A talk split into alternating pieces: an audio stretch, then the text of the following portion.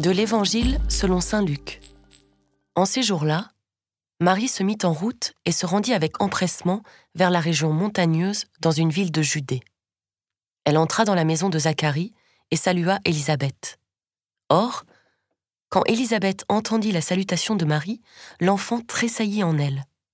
Alors, Élisabeth fut remplie d'Esprit Saint et s'écria d'une voix forte Tu es bénie entre toutes les femmes, et le fruit de tes entrailles est béni. D'où m'est-il donné que la mère de mon Seigneur vienne jusqu'à moi? Car lorsque tes paroles de salutation sont parvenues à mes oreilles, l'enfant a tressailli d'allégresse en moi. Heureuse celle qui a cru à l'accomplissement des paroles qui lui furent dites de la part du Seigneur. Marie dit alors Mon âme exalte le Seigneur, exulte mon esprit en Dieu, mon Sauveur. Il s'est penché sur son humble servante.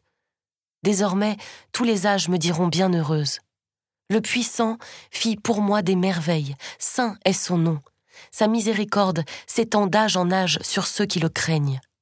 Déployant la force de son bras, il disperse les superbes, il renverse les puissants de leur trône, il élève les humbles, il comble de bien les affamés, renvoie les riches les mains vides.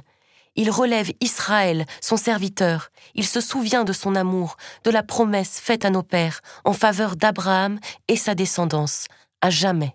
Marie resta avec Élisabeth environ trois mois, puis elle s'en retourna chez elle.